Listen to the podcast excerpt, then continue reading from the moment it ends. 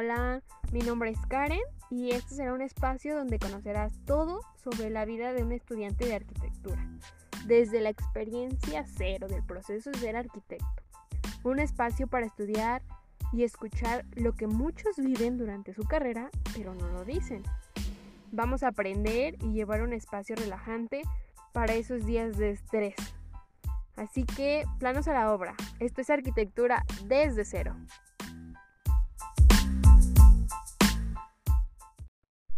Hola, hola chicos, ¿cómo han estado? Yo sé, sé que los dejé una semana sin los podcasts, pero ya esta semana volvemos a retomar. Estamos a días de que sea año nuevo. Y si no les dije también feliz Navidad y pues también feliz año nuevo. Eh, esta vez sí les voy a subir el podcast el jueves. Perdón, digo, el miércoles, el viernes. Porque pues el jueves es año nuevo, ¿verdad? Entonces sí. El día de hoy vamos a hablar de tres estilos arquitectónicos que fueron los inicios del siglo XIX y se trata de la Bauhaus, Art and Craft y la Duchet Verbuch. Estos son tres eh, estilos totalmente distintos, eh, el uno con el otro. Algunas cosas... Mm, la ideología es completamente diferente, solo que al ser el inicio sí este un enfoque puede que llegue a parecerse, pero los tres sí son diferentes. Bueno, al final eh, ustedes van a determinar estas diferencias, vamos a determinarlas juntos más bien y vamos a saber eh, cuáles son las características de cada uno de estos estilos arquitectónicos. Así pues, vamos a empezar, chicos. El primero se llama la Bauhaus. Muchos la pueden conocer como escuela de la Bauhaus. Esta es una escuela actualmente muy conocida y, de hecho encontramos en, los formatos como Word o algunos de estos eh, donde haya letras, tipologías de letras, encontramos una letra que que viene ahí escrito como Bauhaus, o la tipología de la Bauhaus fue o actualmente es este muy conocida. En sus inicios no lo era, más que nada por la ideología que, que se tenía en ese entonces, porque estamos hablando que fue fundada en 1919 por Walter Gropius.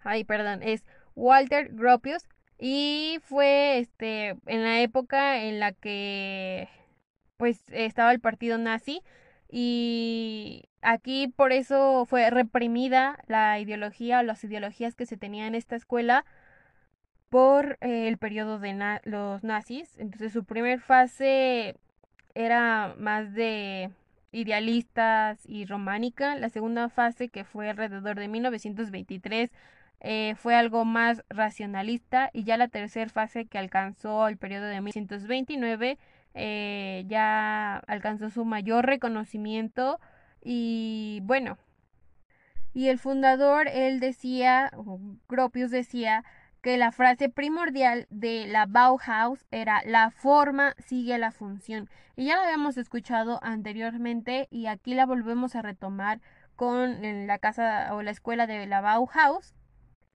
Entonces, ¿qué quiere decir Bauhaus? Bau eh, quiere decir construcción y house pues casa, entonces era como la escuela de la construcción, algo así. Fue una de las primeras escuelas, si no la primera, del siglo XX, donde era una escuela basada en diseño. Y todo, todo dentro de ella era, eran movimientos artísticos. Y al final les digo que se convirtió en un referente internacional de la arquitectura, el arte y el diseño y ya les habíamos mencionado que fue fundada por el arquitecto Walter Gropius. Tenían tres ideologías o tres cualidades primordiales que era la funcionalidad, el, el término artístico y económicos. También una cosa muy importante aquí era que eh, se caracteriza por utilizar los colores primarios que vienen siendo el azul, el amarillo y también utilizaba el blanco. Ahí me faltó mencionar el rojo, También utilizaba el blanco, ya les había dicho, el blanco y el negro. Pero si eran esos tres colores primordiales, o sea, si ustedes buscan Bauhaus o actualmente van a encontrar esos tres colores, los tres colores primarios, azul, amarillo y rojo. Y pues o esos dos, el blanco y el negro, para dar diferentes tonalidades. Bueno, mm, sí, para, para hacer conjunto en esos tres colores. El objetivo primordial de la Bauhaus era formar jóvenes artistas innovadores, no, que no cayeran en lo típico que estaban creando, o sea, en arquitectura, y no tanto en arquitectura, les había mencionado que esta era una escuela de arquitectura, diseño y arte, eh, entonces dejaban aquí experimentar a los chicos y conocer materiales. Creo que era mm, lo que a mí me llama la atención de esta escuela porque ellos eh, les voy a poner ahí en arquitectura desde cero en Instagram unas imágenes de la primera escuela de la Bauhaus o la escuela de la Bauhaus. Eh, son, es una escuela grande con salones enormes talleres grandes y, y del otro lado, de otro costado, está igual un edificio alto donde viene separado como por las habitaciones. Y aquí volvemos a retomar eso que decía, la función eh, siga la forma y, y, bien está dado. Aquí, este, la forma, eh, eh, bueno, la van a poder observar, pero la función es esa. De un lado tenían los dormitorios y de otro lado tenían talleres, talleres grandes, pequeños, eh, posicionados ah, con una luz para cierto día y demás. Y aquí lo que vengo es que a, la, a las clases y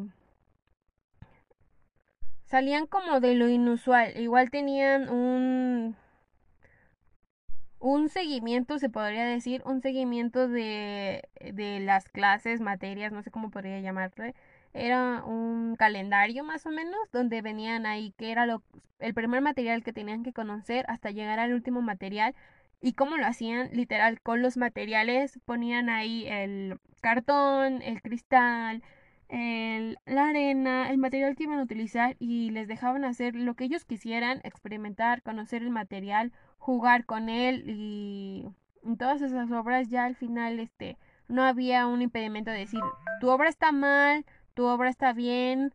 Eh, les voy a dejar igual unas imágenes eh, de algunos trabajos que se fotografiaron y que están aquí en cuando buscas la Bauhaus. Si me voy un poquito rápido es porque de verdad quiero que eh, aquí mencionemos los tres, los tres estilos y no sé si me voy a dar tiempo, pero igual hacemos un poquito más largo el podcast, pero que quede clarito cuáles son las diferencias y que les gusten estos estilos arquitectónicos tanto como a mí me, me gustaron en este tiempo. Y aquí viene otra vez retomado el objetivo de la escuela y lo que Gropius había pensado o canalizado en esta escuela era reformar la enseñanza de las artes para lograr una transformación. Y era, pues sí, eso, que mm, dejar esas ideologías que se tenían en ese periodo, en ese entonces, para hacer a un lado todo lo que estaba pasando en el mundo y que los chicos pudieran expresarse y expresar sus sentimientos a través de esta escuela. Y después en el año de 1933, un otro arquitecto muy importante, eh, Ludwig Mies van der Rohe, fue este, director de esta escuela, pero en ese entonces sufrió eh, por parte del, pues, de los nazis ya que la ideología de la Bauhaus era vista por ellos como judío socialista. Entonces los nazis decidieron cerrar la escuela y, bueno, se creía que ya era el final de la Bauhaus. Pero uh, después de esto muchos arquitectos, eh, muchos, muchas personas que se dedicaban a, la, a las artes, se mudaron, se cambiaron o se fueron a Estados Unidos y ahí junto con Walter Gropius eh, instalaron otra vez eh, una escuela en Estados Unidos de la Bauhaus y siguieron con los ideales de esta escuela. Y por último mencionar que también esta arquitectura o pues sí la Bauhaus eh, decía que los diferentes espacios que ellos diseñaban eran conforme a las formas geométricas y según a la función. Volviendo a decir el lema de la forma sigue a la función y, y retomando esos colores primarios que también ellos utilizaban y las formas geométricas básicas que se implementaban al diseñar sus obras eh, arquitectónicas, de dibujo, diseño, lo que fuera. Así que esto es la escuela de la Bauhaus. Luego va el Art and Craft. Este se originó en el Reino Unido tras la industrialización del siglo XX y la degradación del dibujo, perdón, del diseño y la calidad de los productos. El objetivo primordial aquí del Art and Craft era devolver o hacer más énfasis a lo artesanal y decir que lo industrial eh, estaba en decadencia, que volviéramos a esas formas artesanales, a, a, crear cosas con las manos, a dar empleo a esas personas que todavía tenían eh, estas, estas cualidades para crear, para fabricar instrumentos de uso común y dejar a un lado eh, lo industrial que solo venía a crear cosas sin vida, cosas que todos podían tener y que al final todo iba a ser igual y que nada más eran fabricadas al hilo solo para incrementar eh, gastos económicos y demás. El movimiento Ironcraft está asociado con la figura de William Morris. Él fue un arquitecto, artesano, pintor, eh, poeta, escritor, bueno, fueron muchas cosas. Y bueno, él tenía esta idea eh, que debíamos regresar a, a, lo pasado, regenerar para poder este volver a, a donde el hombre creaba sus propias cosas, donde el hombre hacía las cosas a mano y tenían más sentido, eran más únicas y no que todo fuera industrial y y mecanizado absolutamente todo el proceso. Y bueno, con esta ideología que decían que el trabajo bien hecho y acabado satisfactorio para el artista y el cliente era lo que les había mencionado, que si ellos hacían una tetera, la tenían que hacer bien, tenía que estar bien detallada, bien creada, si iban a hacer una silla, también tenía que estar bien y tenía que ir con el conjunto de la casa de esta forma se creó el Art and Craft Exhibition Society en 1888, que fueron por gremios artesanos que promueven y presentan tu trabajo eh, al mundo o en este caso en Europa y fue reconocido ahí mismo y fue la primera exposición o sí, la primera exposición del trabajo realizado por estos artesanos en su momento. Y aquí sus principios era que ellos rechazaban la separación entre el arte y la artesanía, eh, el rechazo total de los métodos industriales y decían que la arquitectura era el centro de todas las actividades de diseño. Hay una casa muy representativa de Art and Craft que se llama la Casa Roja. Esta casa fue creada por William Morris que les decía que fue el impulsor o la cabeza se podría decir de este movimiento y viene siendo por esto, porque él creó eh, con sus amigos esta casa, esta casa fue hecha de ladrillo rojo y todos los muebles, puertas, vitrales, decoraciones, eh, sillas, mesas, literal, casi se podría decir absolutamente todo fue hecho a mano y fue uno, bueno, William Morris fue este, se inspiraba más eh, en las plantas, aves y animales, o sea, si, si pueden observar imágenes de Aaron Craft, eh, muchas veces les va a aparecer muchos tapices y era lo que, pues sí, también se reconoce a William por estos tapices de plantas, animales y aves. También hay otro arquitecto, este, arquitecto que se llama Arthur McMurdo él fue reconocido por su enfoque abstracto, que eran más formas geométricas y un tanto definidas. Y perdón, aquí corrijo este un error mío. William Morris no fue arquitecto. Creo que sí lo mencioné. Eh, mencioné todas las demás características que él hacía, pero no mencioné arquitectura. Él no era arquitecto.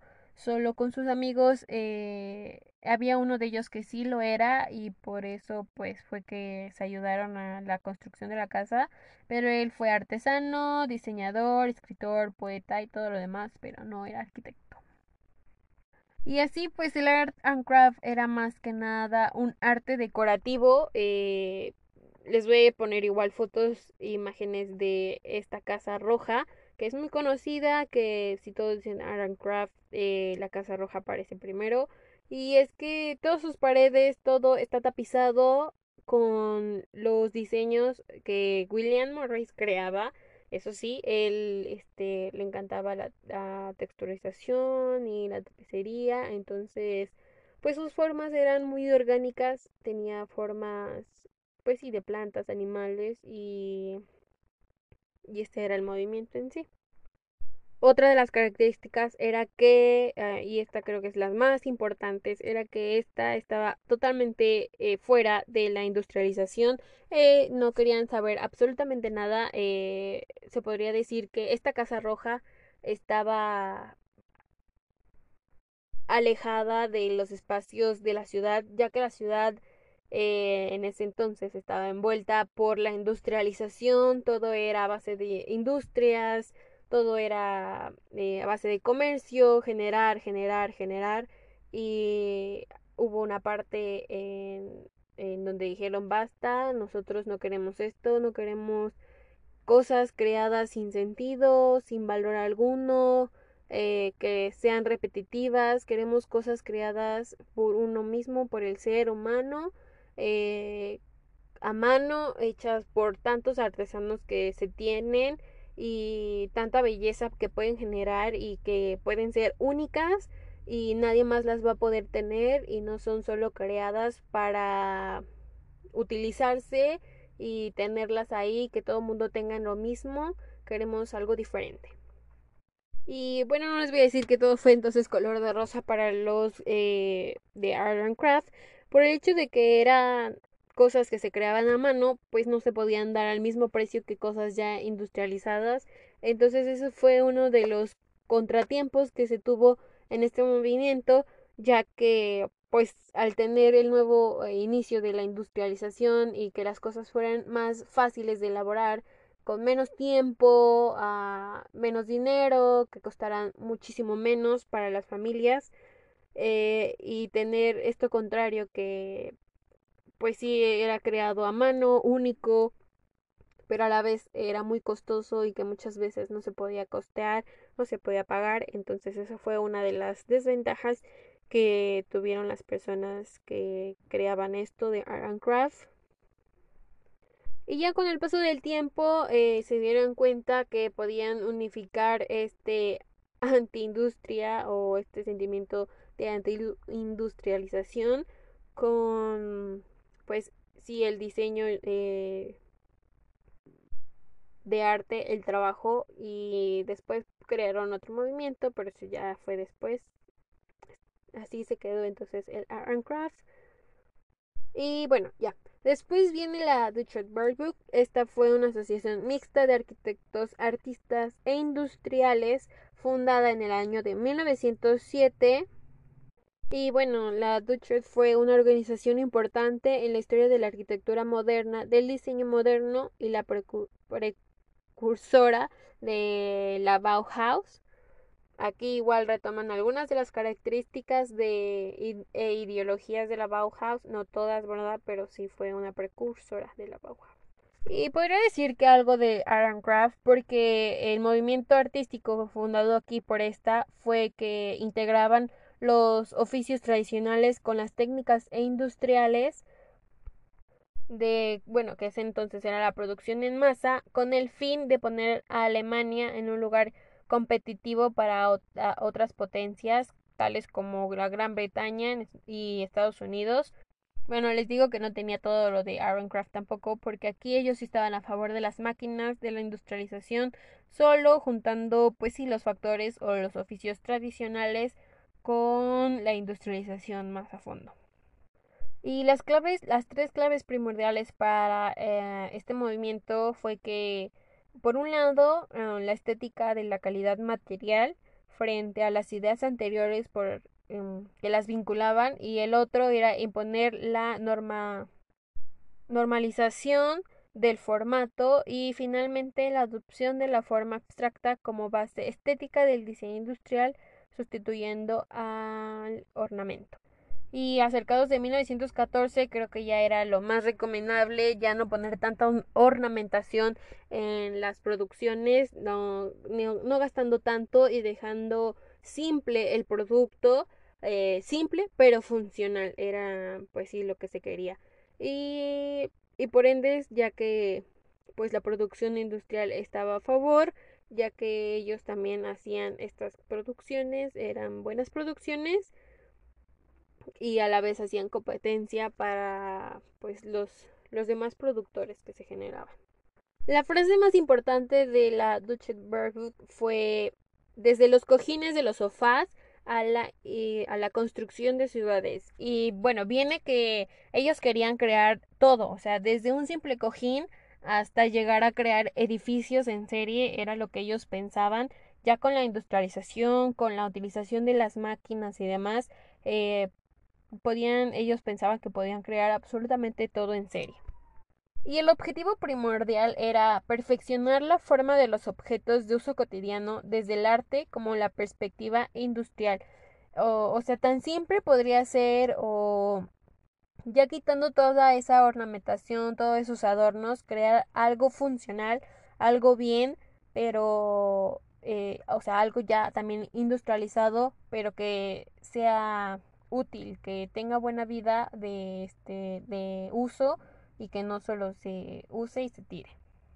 Y con esos otros dos puntos que era mejorar la calidad de los bienes de consumo y la competitividad de los productos alemanes, o sea, ah, por eso viene que muchos de los productos alemanes o muchas cosas alemanas son muy reconocidas, son muy buenas. Eh, creo que también ah, los carros alemanes son uno de los mejores o construidos y viene desde esto, desde que ellos querían llegar a ser uno de los mejores productores y, en factores de industria y pues por eso este sí llegaron a tener un buen rango en la producción.